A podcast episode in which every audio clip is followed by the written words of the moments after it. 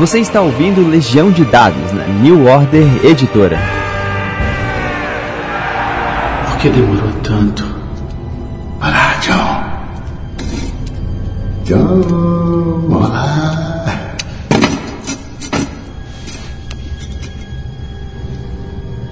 Você é o tipo de alma que eu viria buscar pessoalmente. Hum. Eu ouvi dizer. Se importa? Saudações, mestres e jogadores! Meu nome é Pedro Borges, essa é Legião de Dados, seu intervalo da vida real para falar sobre RPG. Cara, incrível como é que o ano passa rápido, né? A gente já tá em novembro, a gente, cara, nunca produziu tanto é, como nessa temporada e tem sido maravilhoso poder trazer gente nova e, e especialmente esse cara que veio por indicação, eu já estava procurando gente para falar para o pro, pro programa. E todo mundo falou: não, cara, chama esse cara, chama esse cara. Ele tem trabalho no, no, Hunter, tem trabalho no Werewolf, tem trabalho no. Cara, fui correr atrás. Porra, descobri que o cara é diretor de arte, designer gráfico e de movimento da Holy Lore Studios. Ele tá um novo RPG em desenvolvimento, que é o Verbo. E eu chamei ele aqui para conversar, não só pelos seus trabalhos de ilustração, como pelo verbo, o Felipe Headley. Tudo bom com você, cara? Prazer enorme, Pedro. Tô, tô bem. Mandar um, um, um, abraço aí pra galera aí que tá ouvindo o Legião dos Dados. Prazer enorme estar com você e agradeço é. demais o convite. Cara, o, você me veio muito bem indicado, cara, e quando eu fui já fazer uma pesquisa, eu já fiquei, na verdade, constrangido de não ter te conhecido antes, né? É, mas vamos contar um pouquinho a história, né? Para quem não conhece, quem é o Felipe Headley? Felipe Headley é, eu sou, na minha parte pessoal, sou pai, casado, tenho três filhos, sou pai azul, pai de menino autista, de sete aninhos. E da parte profissional, eu sou graduado em design gráfico a, um, pelo Estácio. Eu sou, eu trabalho como designer gráfico, diretor de arte em agência de publicidade. Eu sou designer editorial é, de livros didáticos, construo projetos gráficos e diagramas tive, tive alguns trabalhos no Brasil de diagramação. Eu diagramei a, a, a, primeira edição do Numinera, pela New Order. É, diagramei os 13 caminhos. Diagramei alguns contos pela Jambô. Acho que foi o primeiro, talvez o primeiro livro de Dragonlance que eles relançaram, eu diagramei. É, fiz alguns outros trabalhos de lettering, é, criação de logo só com, com tipografia para uns livros jogos da Jambô. E no ano de 2022, eu comecei a, ano passado, eu comecei a trabalhar como artista digital e literalmente comecei a trabalhar já na Paradox e na Renegade. E na Black Chanter, que é do jogo do, de cartas de Vampira Máscara, né? que é o, o VTS que chamam, que é o Vampiro, Vampire Eternal Struggle. Isso. The Eternal Struggle. É eu comecei justamente ano passado, foi tudo muito rápido demais, literalmente. Fazia um bom tempo que eu estava afastado de mexer com Photoshop, trabalhando muito com é, arquivos vetoriais e diagramação. Acabei me distanciando no Photoshop e acabei me deparando que até para recortar uma imagem eu não recortava mais de uma forma boa. Quando eu estava eu tava trabalhando, eu tinha minha própria cartela de clientes, né? Perdi um cliente que era um cliente bem rechonchudo a, a receita. E coincidentemente eu comprei Vampira Máscara quinta edição. E aí quando eu fui vendo as artes, eu disse, cara, isso aqui eu eu saco isso aqui. Esse tipo de arte aí lembra algumas coisas que eu, que eu vi antigamente. E eu vou estudar. Qual a edição do Vampiro? A edição mais nova. Eu vi, e aí tem algumas artes lá que eu olhei e disse, cara, isso aqui eu acho que consigo fazer. Não igual, lógico, né? Mas acho que eu, se eu estudar, eu consigo criar artes seguindo duas técnicas que envolvem no Photoshop e no Concept Art, que é o Make Paint, que é a edição de imagem realista, aquelas edições de imagem que você olha e diga, isso aqui é real e na verdade é montagem. E o Photobench, que é, utiliza do Make Paint, mas utiliza a pintura digital para criar coisas mais é, fantasiosas, né? De todos os gêneros. E aí comecei a estudar uns três meses. E então eu comecei a, a fazer algumas commissions e fiz algumas artezinhas. E não sei se você lembra, mas acho que o, o pessoal do World of Dark lembra da primeira capa do Hunter, quinta edição que todo mundo considerou horrível e acabou sendo mudada, foi feita a capa atual, é muito massa. E eu decidi fazer por, por mero estudo, fazer uma versão minha.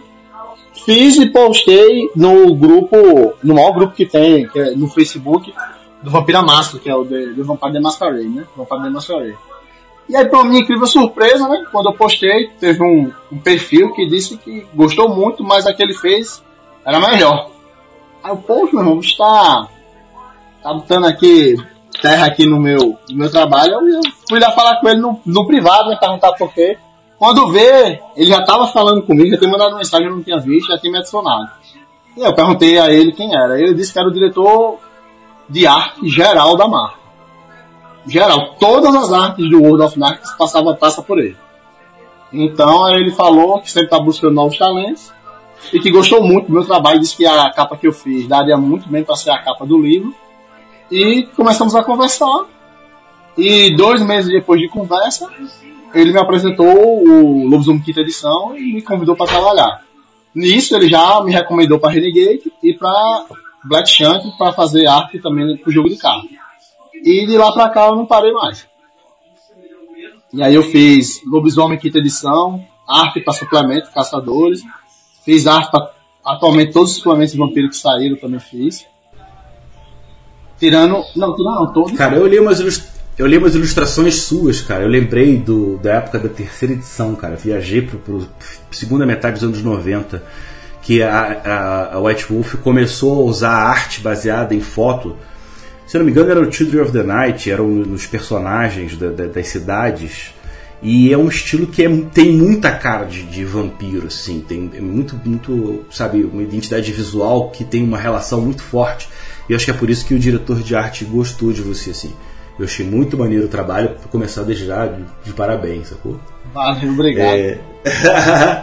Mas então você começou a, a, a, se despontar como inicialmente como artista em função desse empurrão, desse acontecimento lá. Ah, no... Na verdade, eu me tornei artista, eu fiz pouquíssimos trabalhos de commission, só fiz três ou quatro antes de começar a trabalhar já para o dentro do World of Darkness, foi muito.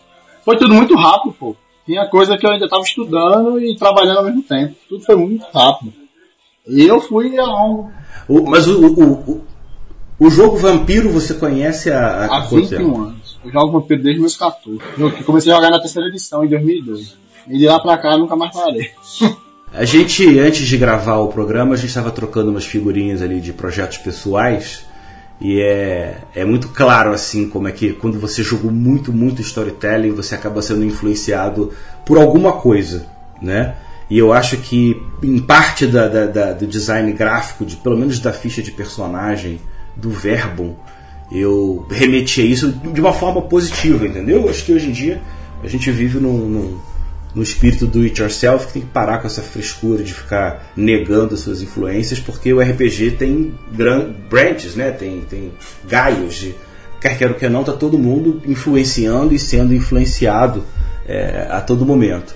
Então, Vampiro foi o que você mais jogou na vida, Vampiro né? Dungeons and Dragons. Muito Dungeons and Dragons.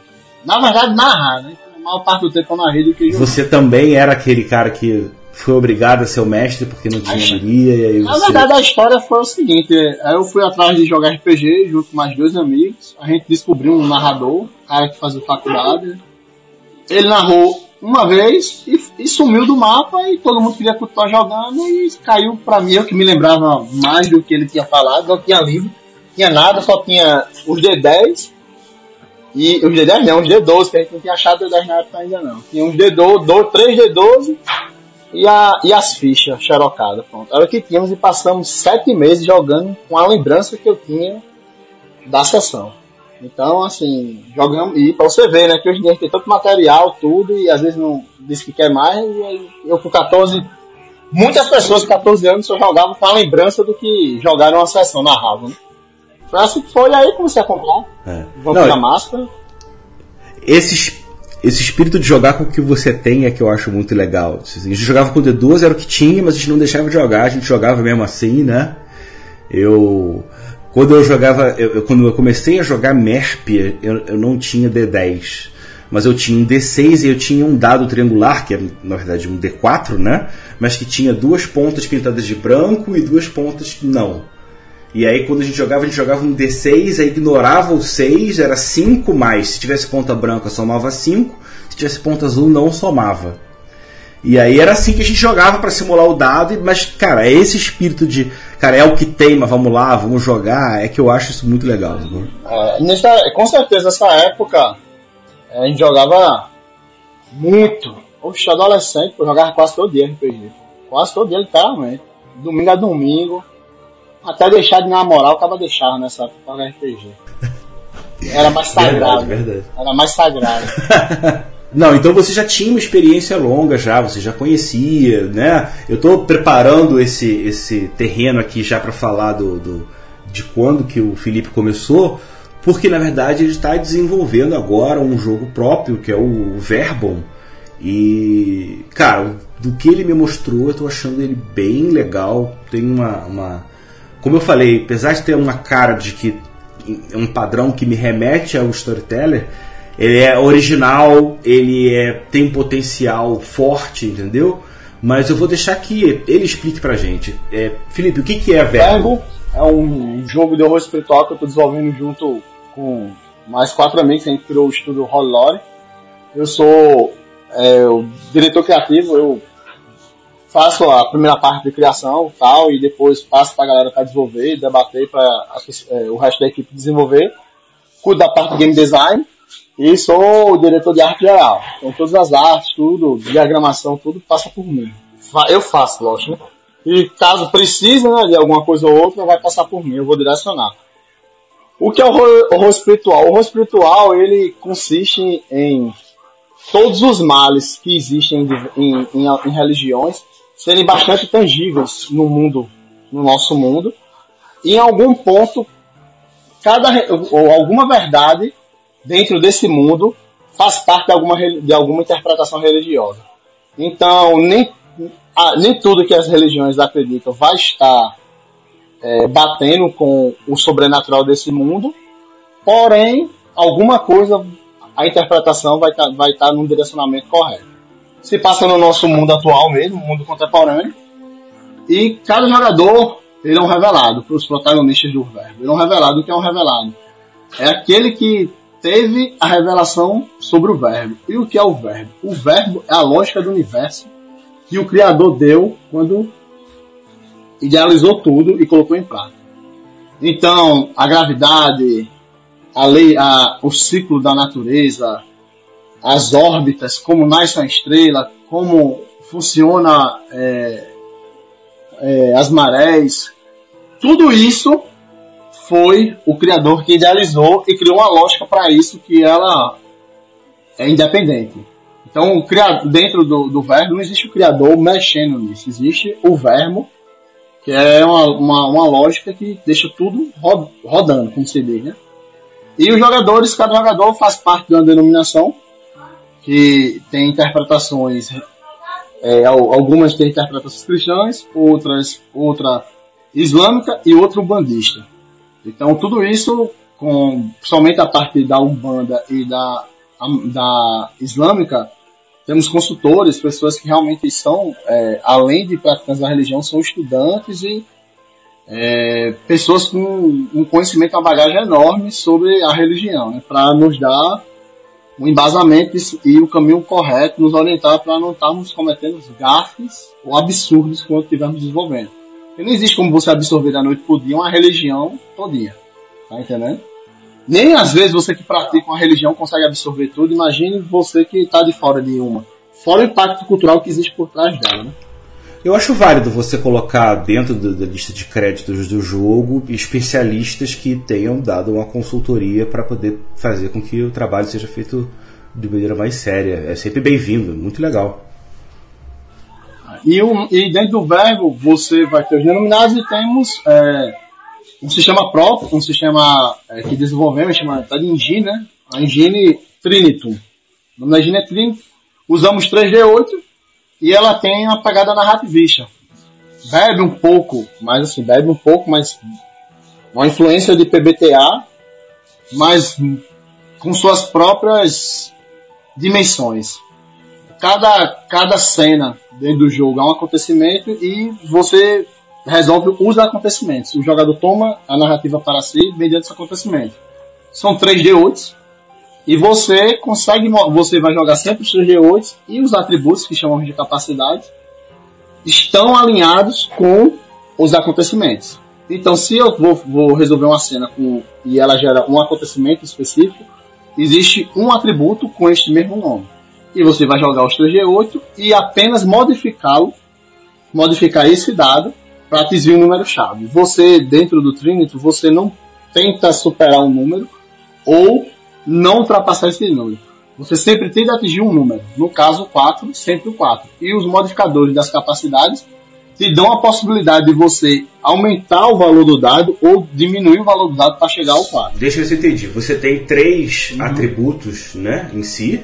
Quais são eles mesmo? É, a capacidade natural, que tem a ver tudo, desde a percepção para combate, ações físicas, como perceber as coisas, a ação reflexa de fazer tudo isso. A racional, que envolve pesquisar, é, estudar, analisar uma coisa, tentar decifrar uma coisa, e tem a social que envolve mentir, convencer, entender tudo isso. Então, se você tá. Físico, mental. É, físico, mental. Social. Sendo que o, o, o, natural, ele vai muito, muito mais além do físico, porque perceber as coisas ao seu redor tá dentro da, da capacidade natural. É. Não, perfeito. Ele, ele, envolve uma necessidade de uma relação física, Correto, que no caso é ouvir e ter a distância para. Mas é mais é, é mais para todo mundo entender, é mais para mostrar que percepção ele entra como físico e não como mental, como algumas pessoas podem imaginar. Correto, como tá acostumado já, né, como em outros sistemas. E aí cada personagem, vamos deixa eu fechar, cada personagem tem de 0 a 3 num atributo que ele vai servir como um modificador que vai permitir você rolando um D8 chegar ao resultado. Você 4. sempre joga 3G8 e só, e só pode modificar um, um dos, um dos dados. Tá. Cada um desses dados vai estar associado a, um, a físico, mental, social, que você vai, vai pintar a cor Isso. do dado na sua ficha, porque você.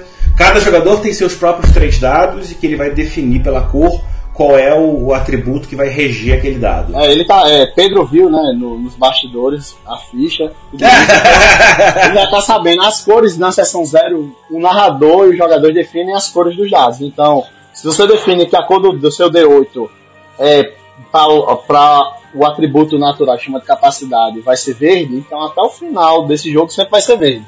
Assim que você perca o dado, tenha de comprar outro. Você sempre vai precisar de 3D8 de cores diferentes, né? Você vai precisar.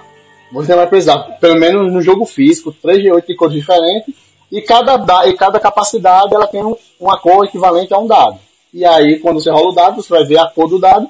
E se você peça um acontecimento social, se é um acontecimento social, você vai ter o único dado que você pode modificar é o dado da capacidade social. E lá vai ter a cozinha igual. Então, você consegue modificar aquele dado. E aí, quanto mais números 4 naturais ou você consegue modificar para alcançar, você tem, mas o jogador assume a narrativa. Você tem, com apenas o número 4, você pode só descrever o que seu personagem faz, um jogador. Com dois números 4, você descreve o que o seu jogador faz, o que os NPCs aliados fazem, inclusive os personagens jogadores fazem, mediante como um acordo. E se você tem três, três números 4, você, você consegue descrever tudo. Assumir a narrativa dos personagens aliados, dos NPCs aliados, dos NPCs antagonistas, do seu personagem, inclusive elementos da, da cena, do acontecimento. Então é um jogo que quanto maior é seu sucesso, quanto mais números 4 você pode tirar de 0 a 4, 0 a 3 números 4, você tem, mais o jogador assume o poder narrativo pegando elementos da, do acontecimento para poder usar durante aquela então, resolução. Então, esse, né? Cada 4 atingido funciona mais ou menos como um sucesso um sucesso é medíocre, que só você pode dizer só o que o seu, seu personagem faz, os outros você pode, no 2 pode expandir para os aliados, com 3 até os vilões. E aí você já pode matar, você já pode. Ele é tão definitivo assim.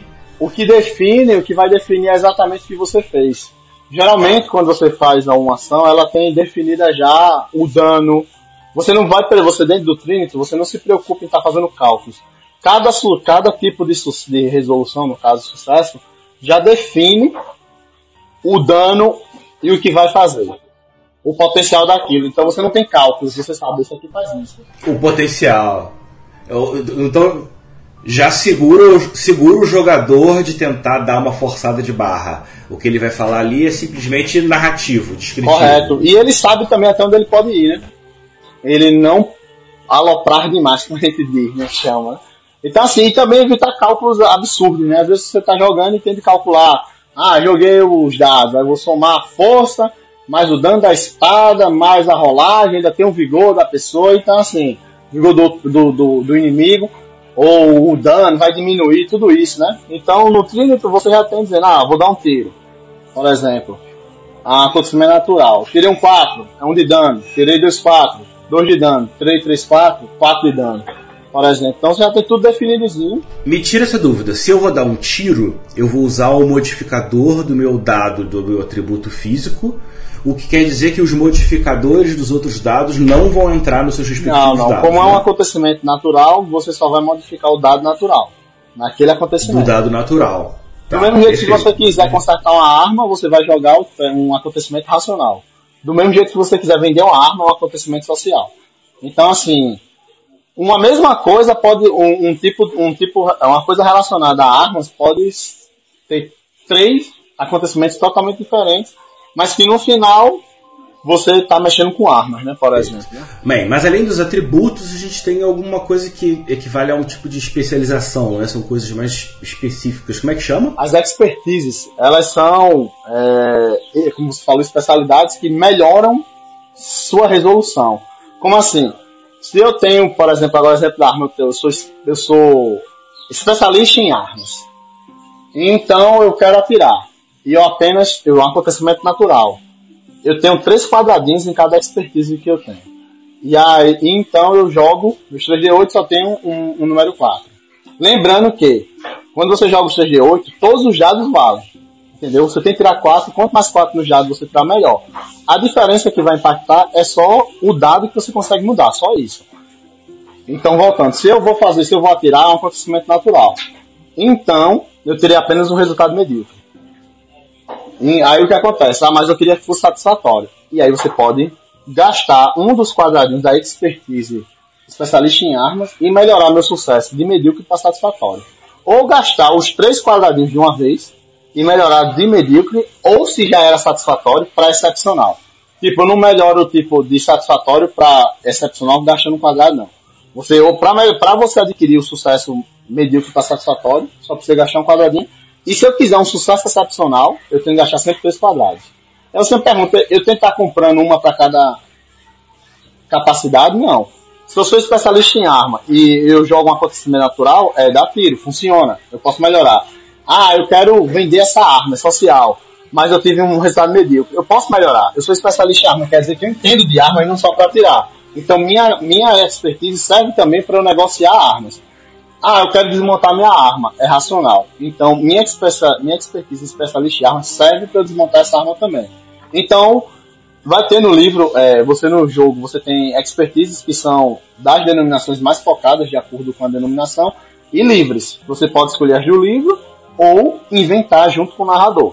Quanto mais ampla ela for, mais ela vai beneficiar todas as, as capacidades. Então, se você coloca é, como é que se diz? É, deixa eu ver aqui. Como eu disse, né? Especialista em arma. É um- Você consegue beneficiar. Você escolhe um tema, né? É, você consegue pegar um tema, uma expertise que tem um, um jogo de palavras bem abrangente, você pode usar ela em, em diversos testes para melhorar. Lembrando que ela não gera um sucesso, ela só melhora o sucesso. E tem inconveniência, que é, um é como se fosse um defeito, porém, ele muda, ele, quando, por exemplo, se eu sou manco e estou fugindo, quando eu for fugir, precisar fazer algum acontecimento natural, o jogador pedir que ah, quero pular o muro, o narrador, opa, acontecimento natural. O defeito, ele muda o número-chave de 4 para 7. Então, se você modificava, quando você tirava um 2 e modificava o dado para 4, era mais simples. Mas você tirar um 2 e modificar para 7, você não consegue. Então, ela justamente representa esse aumento da dificuldade. Realmente ela aumenta, porém, mas não é tanto. Se você tirar um 5, você ainda consegue chegar a 7 com o modificador 2. Ou tirar um 6 com 2, com, de 1 a 2 se modificar. Então a inconveniência representa um defeito que que ela interfere no momento, né? E temos benefícios, que, por exemplo, pode ser recursos, um mestre, contatos, porém ele não tem a função de você se relacionar apenas melhor. A gente chama isso até de time-lapse narrativo. Ele tem a função de você resolver vários, vários momentos da, da, da, do incidente, que a gente chama de sessão, num curto espaço de tempo narrativo, onde você e o narrador vão debatendo, e você gasta ele, usa ele, você só pode usar uma vez por história, o jogador tem três, começa com três, e você, tipo, ah, eu tenho recursos. E aí a gente precisa, é, vou botar aqui melhor, eu tenho contato na polícia, é meu benefício. Pô, e desde o jogo a gente tá investigando uma gangue de violadores que é um antagonista que tá fazendo vários assassinatos. E a gente tá querendo pegar alguns contatos na polícia para investigar. E aí você, dentro do jogo, você teria de falar com cada contato, fazer vários testes para convencer esse contato a soltar alguma informação isso. Quando você usa o benefício, você pula tudo isso, você é como se tivesse aí você vai variar o tempo, inclusive o tempo. Pode passar dias, pode passar apenas horas, pode passar semanas. Você adianta esse tempo inteiro sem precisar estar fazendo jogadas de dados, é, se locomovendo realmente dentro do jogo, faz realmente que você liga o time-lapse, passa esse tempo todo e resolve tudo que você queria, consegue todas as informações que são possíveis para você ter e você consegue a a, a, adiantar a narrativa sem comprometer ela. Ganhando tempo, é, tempo essencial em outros pontos do, do, da sessão. Esse é o benefício que é o time-lapse narrativo. E, e, a parte da ficha tem duas vitalidades, porque dentro do verbo é, existe o ser humano tem um corpo físico e um corpo espiritual. Aí existe a dimensão onde esse corpo espiritual reside, que é o Éden. Todo ser humano ele tem um Éden dentro de si. É a dimensão espiritual que se assemelha com o nosso mundo, porém ela é de cada ser humano e não interage com o outro e você vive seu corpo espiritual ali. E aí a partir desse, desse lugar tem um, um portão que é chamado entre os revelados, você tem acesso à capacidade de fazer milagres, que é imunar, que ele dá esse poder. E também tem a possibilidade de trafegar entre outros planos, planos elevados, planos degenerados. Se a gente for falar aqui, passar horas e horas debatendo. eu, eu, acho, eu acho legal o conceito, acima de tudo, que ele é um jogo humanista. Uhum. Você não está dizendo sobre uma criatura sobrenatural X ou sobre. Não, não, é o, ser humano. É o conceito tipo que o, o, o Duna tem. Eu gosto dessa, de, dessa linha, né? O ser humano evolui para outras coisas que podem ser muito doidas, né? É. E aí a gente entra na parte sobrenatural do, do, do universo. Todo esse sistema que a gente conversou até agora ela vai tratar sobre elementos mundanos, né? Apesar que, tá que tem na, um ou dois antagonistas que eles realmente não são humanos.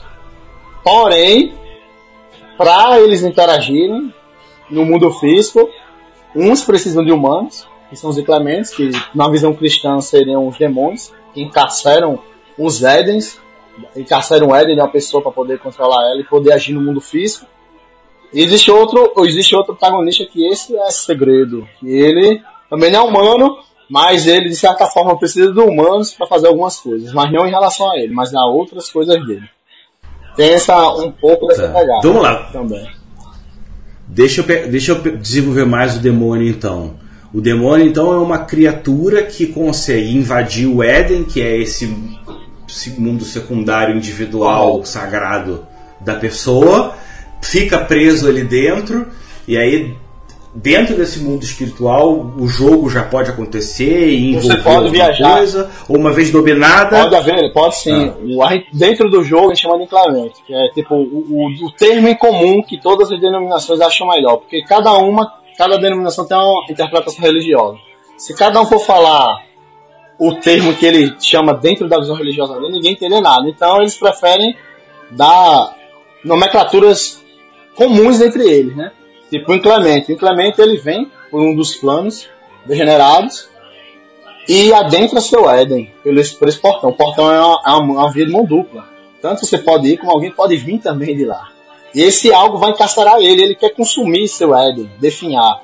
Então imagine que o cara vai torturar seu espírito, vai criar as coisas mais bizarras para torturar, para ele poder é, ter acesso à sua emuná.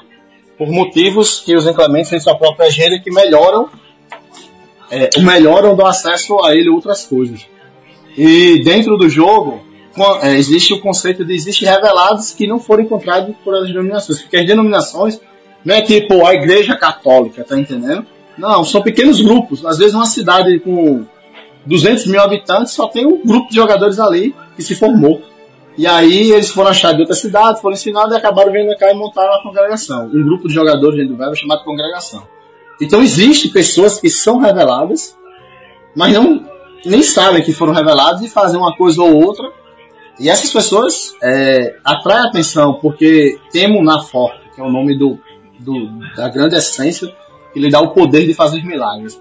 E aí, os antagonistas querem perder essas pessoas. Emuná é um, um, termo importante que você ter que ficar na cabeça, porque é a pontuação que vai dar a diferença de poder entre os quando, personagens. Porque quando você usa poderes no verbo, você desgasta seu espírito. Então, quanto mais você emunar, menor esse desgaste. Eu sempre, acho, eu sempre achava interessante esse conceito de desgaste. De tipo, quando você usa um poder, desgastar algo em você. Eu sempre gostei do que simplesmente você gastar algo. Então, dentro da lore fez muito sentido, tipo, você desgastar seu corpo espiritual ao usar poderes, que são chamados de dádivas. Né?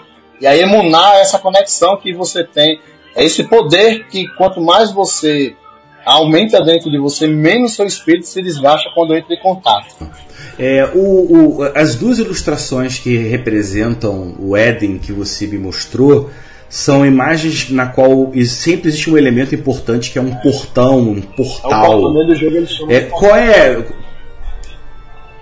é, como é que é a, a, a, a, qual é a representatividade disso? Isso é uma ideia simplesmente de a pessoa estar tá acessando a sua, é, o seu mundo individual sagrado? É, vamos lá. O portão, o mundo, o seu mundo, é o Éden, né, sua dimensão espiritual, onde seu corpo espiritual reside, ele já está lá. O portão é que dá acesso a Imunar, tipo, você tem que cruzar o portão para ter acesso a esse poder. Porém, esse portão é tipo como você abrisse e fechasse, e ele desce a outros lugares. Além do Imunar, cada jogador dentro, dentro do, do, universo tem uma índole, que é como se fosse parecido né, o que norteia as ações de jogadores. Então ele tem uma índole elevada e uma índole degenerada. E, e dentro dessas índoles existem planos equivalentes. São planos espirituais é, menores antes do grande plano espiritual, apogeu, e o grande plano degenerado, abismo, né? Então existem esses planos e você, mediante sua índole, você consegue conectar sua porta a esses planos. Um plano elevado e um plano degenerado. Então, além de você é, ter acesso a emunar, a essência do poder, você tem acesso a esses planos. E lá você vai encontrar é, NPCs, que são pessoas que chamam de elevados degenerados, que são pessoas que chegaram a um limite nessa índole que o corpo se desfez e o espírito foi direto para esses lugares, diferente das pessoas que morreram normalmente sem, sem e vão para o apogeu ou para o abismo. Então essas pessoas, esses seres estão lá. E lá eles têm, eles têm coisas a fazer e servem para interagir com, com os revelados. E lá tem, e lá esses seres conseguem interagir com as almas que são chamadas de vultos dentro desses planos, onde os revelados não conseguem interagir. Então, inclusive nesses planos, tem lugares específicos, tem um mapa de planos que os, os jogadores na sessão zero junto com o narrador podem criar lugares específicos, não limitando o narrador, mas que tipo, quando os jogadores quiserem, e esse lugar vai existir, então é, existe isso, existe todo esse conceito de viagem é, espiritual Tipo, você consegue levar seu espírito a outros planos, interagir. Existe conceito, inclusive, de essência de itens. Existem itens místicos que sua essência estão nesses planos e você consegue trazer a essência e colocar dentro de um objeto mundano. Então tem muita coisa dentro do, do verbo que brinca e interage com essa questão sobrenatural, não se limitando apenas ao mito abraâmico, porque o mito abraâmico é o mito base para o verbo. Então, todas as denominações vão ter interpretações religiosas que conversam com isso. Porque não adianta tentar misturar tudo que vai ser impossível. Você vai fazer, você vai ter de quebrar muito alguma coisa de um lado para poder conversar com o outro. Mas quando você coloca um mito base, você consegue pegar, mesmo que seja distante, alguma, alguma religião que ou alguma outra religião, mas ela conversa. Por exemplo, o próprio bandismo ele conversa um pouco com o mito abraâmico. Quando o mito abraâmico envolve cristianismo, envolve tudo isso. Então ela conversa um pouquinho de nada ali aqui, e aí tem coisas que quando a gente, quando o nosso estudo e conversa com os seus a gente percebe que existe muitas semelhanças de verdade entre as, entre as diversas religiões. Cristianismo, islamismo, bandismo, tem muitas convergências religiosas. E o ponto do verbo é esse. É o secretismo, né, cara? Não, é bem mais além. É, é bem mais além, porque o sincretismo é quando você introduz coisas de uma, de uma religião dentro da, de outra. É, na verdade, é a convergência mesmo. Aquilo conversa. É quando você. Não é quando ela Na se verdade, não, ela conversa, tipo, ela só tem um elemento que tem a outra, sendo que tem uma interpretação um pouco diferente, tá entendendo? Vou dar um exemplo. O inclemente. O inclemente, dentro do verbo, ele é chamado inclemente, mas na visão cristã ele é um demônio, é um anjo caído. Já no Islã, ele é um jin. O que é um jin? É um ser criado por Alá que não é um anjo. Saca? No bandismo, é um espírito que decaiu muito, muito, muito e não quis se elevar. Não conseguiu se elevar. Ele é chamado de Kiumba. Então, é o mesmo conceito e ambos conseguem possuir o ser humano. Então, eles têm a mesma lógica, têm o mesmo conceito, porém, existe uma interpretação religiosa de qual, de como ele surge, de como ele é, até chegar ao ponto que converge, que é ele possui e deseja fazer mal ao ser humano quando possui, de alguma forma. Então você tem a convergência no ponto final, às vezes no meio, mas muda, às vezes, o caminho da coisa, como ele nasce ou como ele é criado. Então a convergência é mais isso. E a gente trabalha muito isso no verbo, fazendo essa convergência religiosa, sempre trazendo um, um, um ser, um, um ser espiritual, um ser sobrenatural, que ele está em todas essas outras interpretações, porém com visões diferentes, mas no final ele é a mesma coisa. Tá entendendo? E aí dentro do verbo a gente traz tipo uma visão religiosa que ela os planos. Os planos conversam muito com a Umbanda, tá entendendo? É, já tem o, já por exemplo tem outros outros outras outros antagonistas que conversam muito com o Islã. Já outros conversam muito com o cristianismo, tá entendendo? Então cada um tem um pouco daquela daquela verdade do- da religião, da interpretação religiosa dentro do verbo, mas não se desconecta com as outras mas traz alguma relevância para todas as visões que estão colocadas no jogo. O Kickstart né, do jogo, né, acho que até chamado de Fast Play, o livro já não dá mais de tantas páginas, ele traz quatro denominações religiosas, duas cristãs, uma islâmica e uma umbandista. Então já vai trazer essa convergência religiosa. Cara, eu preciso perguntar: é, o- quais são os poderes dos revelados e como é que eles se revelam em jogo? Eles são chamados de dádivas. Tem as dádivas comuns, que alguns podem despertar sozinhos e, ou ser é, aprendida por outros. E tem as dádivas denominadas, que é onde a, o- a interpretação religiosa interfere de como ele pratica, ele consegue executar aquele poder. Vamos lá. Tem uma dádiva comum, por exemplo, que tem no jogo, é véu, é, vi- vislumbre do véu. Esse nome, parece mais focado para o Islã, mas não. Você pega um tecido fino e quando você passa entre seus olhos você consegue ver se o ambiente é muito degenerado, teve uma ação degenerada, tipo muita coisa ruim, ou uma ação muito elevada, coisas, ações sobrenaturais boas. Isso é um poder comum a todos, que todos podem ter. Já, por exemplo, você tem um, uma dádiva umbandista que chama a visão do Herê. Ele, o Herê dentro do jogo, ele é considerado um elevado para todos os outros. Mas para a visão bandista é uma entidade. Pra, mas para tipo, os outros, as outras denominações, eles chamam de elevados. E você consegue se conectar com esse, com esse, com esse elevado infantil. E ele consegue passar para você a visão de lugares que você não está e ele tem acesso por estar no mundo no plano é, no plano elevado, tem acesso a lugares no mundo físico vendo. E aí você consegue ter a visão do Ere. Porém, quando você vê, você vê como se fosse um desenho de criança. Você vê tipo um prédio, aí tem uma roda gigante, é, tem um prédio que é circular, pode ser uma roda gigante no lugar desse prédio. Então você, quando você receber essa visão do Ere, o, o, o, o personagem da denominação que tem a interpretação bandista, ele vai ter esse, essa questão de ver uma coisa infantil. Então é uma coisa mais focada, onde você vai sentir um pouco da interpretação religiosa, tá entendendo? Então a dádiva comum ela interage muito, a dádiva denominada ela interage muito com a interpretação religiosa e a gente acaba ensinando um pouco sobre aquela religião para as pessoas, né? Foi muito incrível como a gente tem muito estereótipo de várias religiões, inclusive estereótipos do próprio cristianismo que a gente não faz ideia que tem, e mesmo sendo uma religião que eu que é a prioritária, majoritária no Brasil, você ainda tem mitos, né? Dentro do Islã, aprendi muito, um banda eu tô aprendendo bastante, então assim, é muito interessante que o jogo tem esse papel, que é trazer diversidade religiosa. Um dos papéis do verbo é mostrar o quanto é interessante se aprofundar nesse assunto. Porque geralmente quando você vai tratar religiões e coisas assim, tipo jogos, geralmente é um fanático, é um líder religioso maluco, tá entendendo? Então você nunca traz um protagonismo para alguém que tem religião, assim, sem ser D&D, esse tipo de jogo, que a religião é, é não poderia dizer, ficção total e panteões que não conversam muito com o nosso mundo, né? Apesar que bebem de, de outras, outros, outras mitologias, né?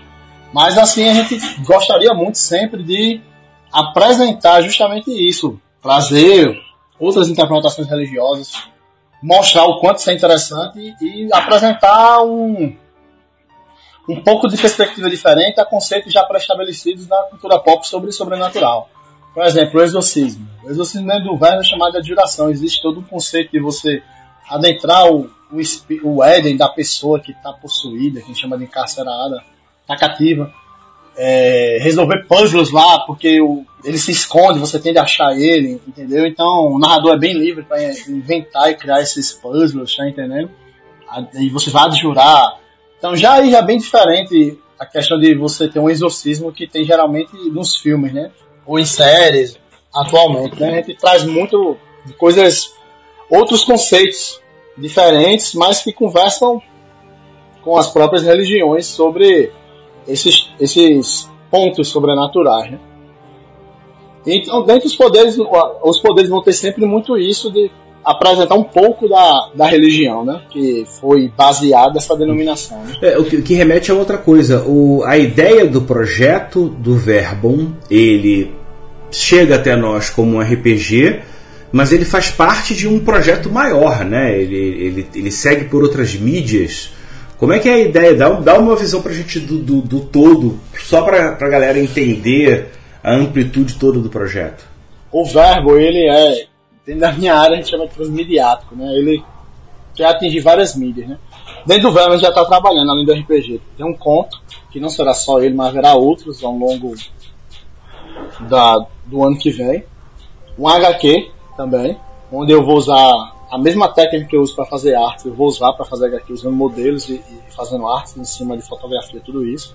Então vai ser bem diferentão, você vai ver, vai ter uma, vai ser um HQ realista, com essa pegada de realismo nas artes. Inclusive eu, eu, eu, estou fazendo todas as artes, tudo, toda a parte gráfica do verbo, e artística sou eu, assinando.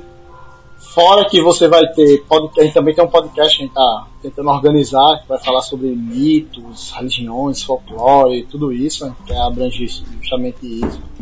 E essa é a primeira, vamos dizer, essa é a primeira fase do verbo. HQ, livro, uhum, RPG, é. contos, então assim, não só RPG, mas com certeza vai haver suplementos. Não, já temos já é, idealizações para suplementos. Não haverá só quatro denominações do livro básico, haverá mais, certo? Estamos como é que vai ser o livro na parte gráfica? Ele vai ser formato carta? ele vai ser, formato, ele vai ser padrão. 200, é, padrão, livro é 205 por 275, né? Padrão. Chama folha Sim. 4, mas não é bem A4, né? É o tamanho padrão de tipo DD, Vampira Massa, tudo isso. É, então, é formato é, carta. Ah, a isso. carta, eu, eu, eu, eu pensar, é, da carta vai ser cada tamanho A5, né? Pronto, ele, é, ele vai ser é, tamanho não. grande mesmo, normal. Inclusive o Kickstarter vai ser nesse tamanho também. Quem quiser imprimir, vai, é, quando a gente disponibilizar, é, vai ter esse tamanho grande uhum. já também. Então, esse é o tamanho dele, até porque eu, eu, eu gosto desse tamanho, acho massa.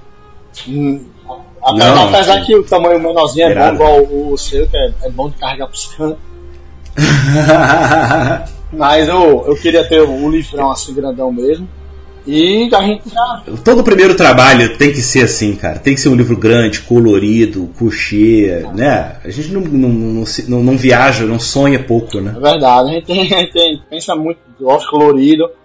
Então, assim, a gente tem algumas coisas, porque a gente, o verbo ele bebe muito, muitas referências, né? Tem Hellblazer, Constantine. Eu sempre mas é a mesma coisa, não é? Eu até brinco, né? Constantine é um ótimo filme e uma péssima adaptação. não sei como um filme é capaz de ser isso, mas ele foi, né? Ele adapta horrivelmente a obra original, porém é um excelente filme, né? Bebemos de Código da Vinci, Código da Vinci, bebemos de Inception, Então, assim, muita coisa a gente bebe de, de Doutor Sono, a gente bebe um pouco. Eu, na verdade, eu comecei o verbo e vim assistir depois Doutor Sono e percebi que tinha coisas do verbo ali, assim, embrionárias. Que ele deixou ali, tipo assim, eu. E é aquela coisa, né? Você acaba tendo ideias parecidas, né? E aí eu acabei desenvolvendo bem aprofundadamente. Mesmo sem nunca ter assistido o filme, foi bom ter assistido o filme que ele me norteou a concluir alguns pontos na lore e alguns pontos de poderes, de outras coisas, de objetivos de algumas É. coisas. É É do, Doutor Noma, é isso? Sono, Doutor Sono. Doutor Sono. Ah, beleza. Eu tô anotando aqui já pra olhar depois já. Pode assistir, tem, Doutor tem Sono. no HBO Max, se não me falha a memória. Tem no HBO Max. Muito bom esse Perfeito. filme. Então, com essa indicação de filme, é, a gente fecha aqui o, o episódio de hoje. Cara, Felipe, muito obrigado por ter vindo. Eu queria antes abrir um pouco o microfone para você, para você dar o seu recado, o que você quiser. Eu agradeço por demais é, a presença. Sigam meu perfil lá no Instagram.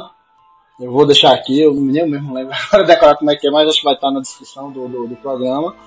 Estou sempre aberto à exposição na comunidade. Eu tenho, eu, eu fi- fiz muitas artes para outras, é, muitos nights, então assim, eu não cobro preços absurdos para a galera daqui que quer fazer seu trabalho e tal.